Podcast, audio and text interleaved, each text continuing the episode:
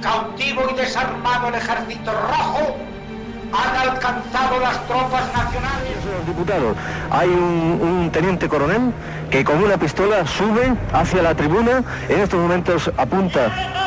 Estamos viviendo momentos muy graves para nuestra vida democrática. Y en estas circunstancias quiero dirigirme directamente a todos. Trenes de cercanías que circulaban Esto es Historias de la Historia. Dirige y presenta Fernando Lumbreras.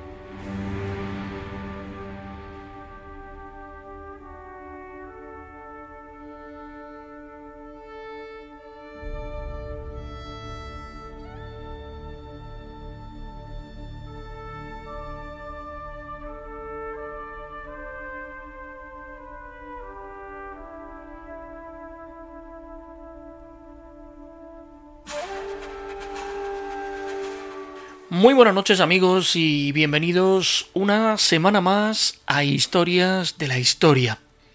Permitid que hoy hagamos girar los engranajes de nuestra máquina radiofónica del tiempo y nos remontemos hasta el Renacimiento, uno de esos periodos de la historia que contribuyeron a que las artes y la cultura conocieran de un esplendor que todavía hoy, siglos después, nos siguen llenando de fascinación.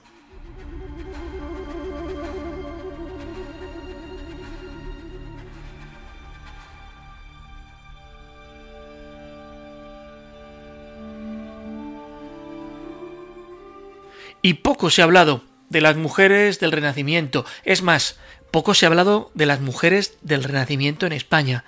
Y de todas ellas, algunas olvidadas, otras seguramente sin descubrir, destacaré el nombre de la que va a llenar nuestros próximos minutos de radio y de palabras.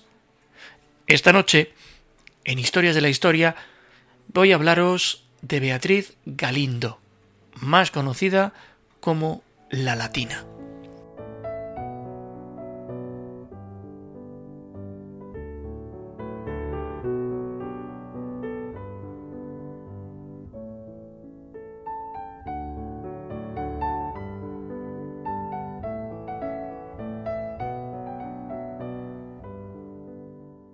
Beatriz pudo haber nacido, no se sabe muy bien cuándo, hacia el año 1465.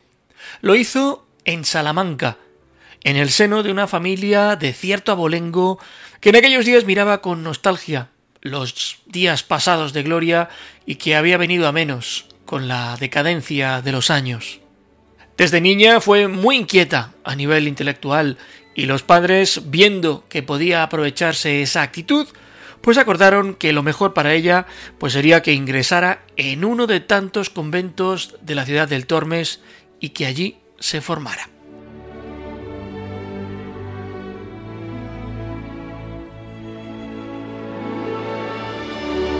Pues, concertado ese destino, Beatriz fue inscrita en la Universidad de Salamanca y allí estudió gramática. Y debía ser una brillantísima estudiante. Hablaba y escribía en latín perfectamente, con corrección y fluidez, y la comunidad educativa de esa hermosa ciudad castellana comenzó a conocerla con el sobrenombre con el que pasaría a la historia, la latina.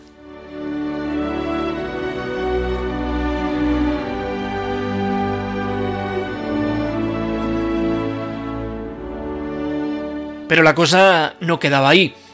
Resulta que el griego también era otro de los idiomas que hablaba perfectamente y era de hecho capaz de traducir directamente textos del mismísimo Aristóteles, autor que la gustaba especialmente. Ya conocida como una mujer cultísima, cuando parecía que todo se había dado para que se convirtiera en la postulante de un convento, hacia el año 1486, la reina Isabel de Castilla la mandó llamar a su corte.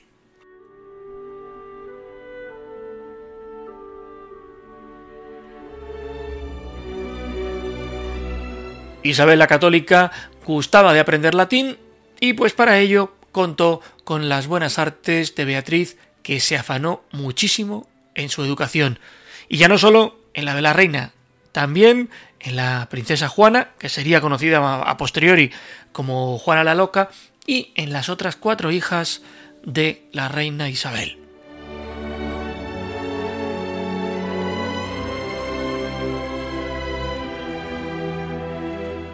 Fue tal la disposición de esta mujer en la corte y tal la buena estima que la reina tenía de ella, que poco a poco pasó a desempeñar otros papeles junto a la monarca.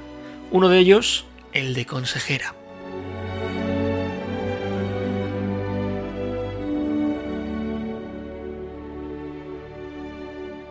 En el año 1491 contrae matrimonio con Francisco Ramírez de Madrid, capitán de artillería y consejero de los Reyes Católicos. La corona dio al matrimonio en concepto de dote cerca de medio millón de maravedíes, que era un buen dinero en aquella época. Y de aquella unión, pues nacieron dos hijos, Fernán y Nuflo. Sin embargo, en el año 1501, en viuda, fallece Francisco Ramírez de Madrid y ya no se volverá a casar. De hecho, se retira de la corte y se establece en Madrid, en el Palacio de Viana, muy cerca hoy de la plaza de Tirso de Molina.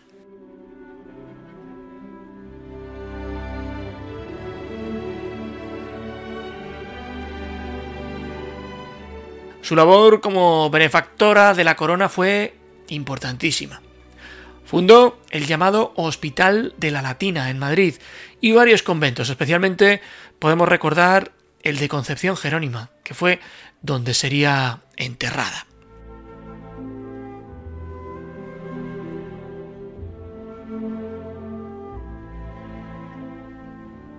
Beatriz Galindo perteneció al selecto club de mujeres que fueron educadas desde su infancia en las lenguas clásicas.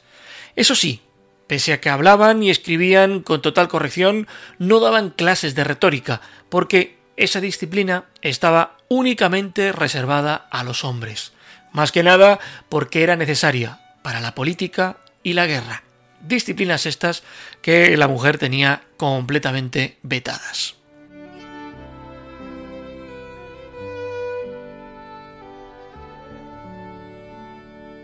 Ya lo medio soslayábamos hace un momento. Para que os hagáis una idea de la importancia de Beatriz Galindo como instructora, deciros que nada más y nada menos que cinco reinas fueron alumnas suyas. La ya mencionada Isabel la Católica, Juana, su hija, Catalina de Inglaterra y las reinas de Portugal, Isabel y María.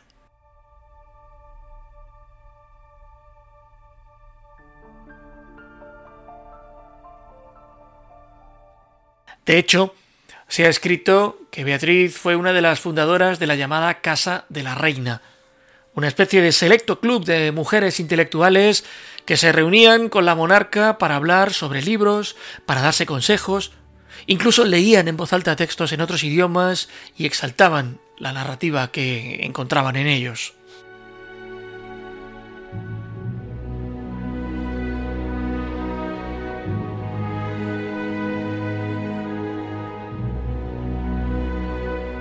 Como os decía al principio, lo cierto es que en las escuelas no se estudia con la merecida justicia el papel fundamental de las mujeres cultas del Renacimiento. Personajes como Francisca de Nebrija, que ayudó a su padre en la confección de la primera gramática del español, o Isabel de Villena, o Teresa de Cartagena, parecen haber sido relegadas a meros fantasmas que pasaron por la historia.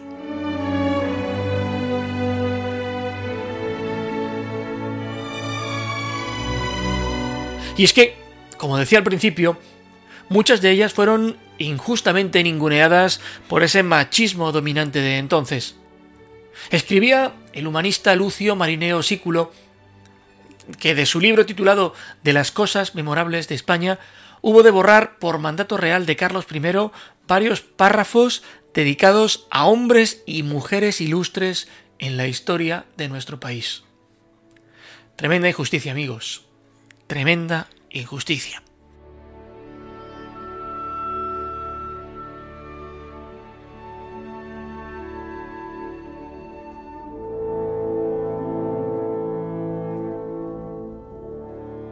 A lo largo de su vida, Beatriz Galindo mandó hacer varias esculturas y cenotafios muy al gusto de la escultura renacentista.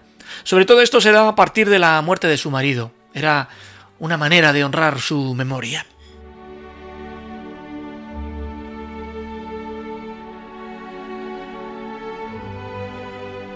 Esta señora fallece un 23 de noviembre de 1535 y fue enterrada en el monasterio de la Concepción Jerónima, pero no donde descansa hoy, sino en otro sepulcro que existía bajo el altar del coro alto.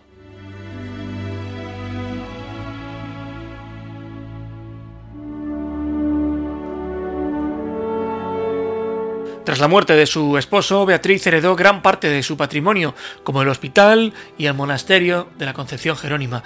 Pero Beatriz fundó un nuevo monasterio, el de la Concepción Francisca. Sin embargo, fue en un tercer edificio donde se ubicaron en el siglo XIX los cuerpos en sus respectivos mausoleos de Beatriz y su esposo, dándose cuenta de que los cuerpos no estaban presentes.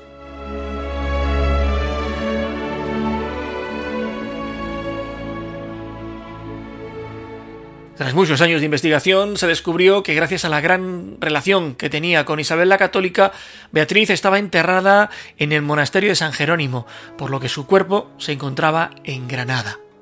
Sin embargo, actualmente, tanto el cuerpo como los cenotafios se encuentran en Madrid, ya que el monasterio de Granada se encontraba en muy mal estado de conservación.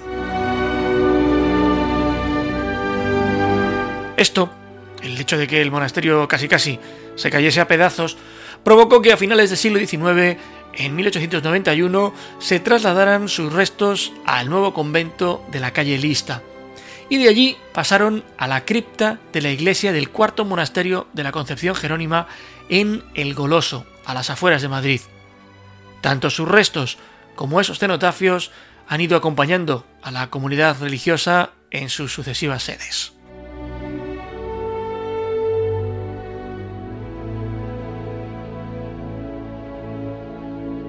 Respecto al legado artístico, tras el encargo de los cenotafios, Beatriz se aseguraba la perpetuación de su fama, lo cual era muy común entre las familias pudientes de entonces. Es necesario mencionar a los cenotafios ya que eh, su calidad recuerda a los inicios del Renacimiento. Hay que comentar brevemente que ambos, tanto el de Beatriz como el de su marido, están decorados por su figura correspondiente en estado yacente. Son pues un magnífico ejemplo de ese arte funerario tan característico de nuestra cultura entonces.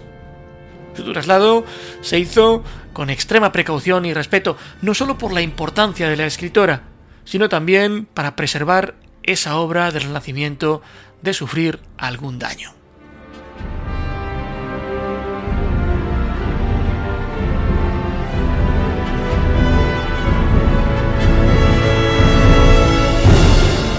Y si a estas alturas de la historia os estáis preguntando si puede leerse algo de Beatriz Galindo, pues deciros que se conservan algunas cartas y poco más, aunque se le han atribuido algunos poemitas breves y unos comentarios a textos de Aristóteles.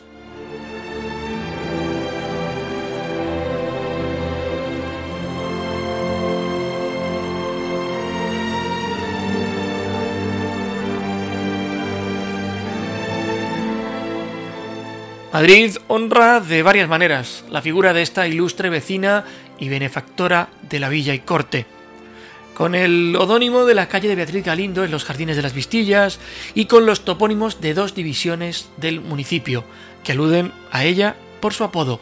El barrio de la Latina, en el casco antiguo, debe su nombre tradicional al antiguo hospital y convento fundados por Beatriz Galindo junto a la Plaza de la Cebada. Y además, en 1971, el Ayuntamiento de Madrid dio el nombre de Latina a uno de los distritos resultantes de dividir en tres el de Carabanchel, surgido en 1948 por la anexión de los municipios de Carabanchel Alto y Bajo. El distrito de Latina, que no se ha de confundir con el barrio de igual nombre, que no están ni cerca, erigió en el año 1999 un monumento a Beatriz Galindo en la plaza de la Puerta del Ángel, una colosal estatua de bronce, obra de José Luis Parés, que representa a esta singular dama sentada ante su escritorio. Hay incluso deciros un avión de Iberia, que fue bautizado como el personaje que hoy os hemos traído al programa, y varios eh, centros de enseñanza.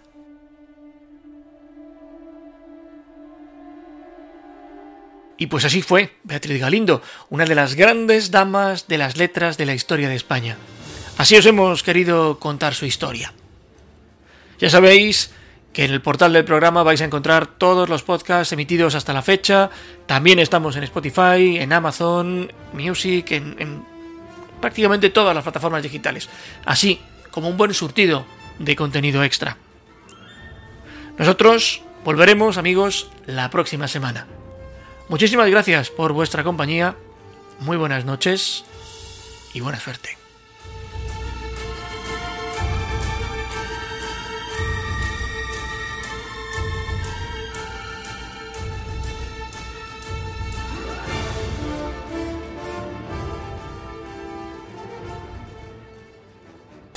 Viva Radio, tu radio de viva voz.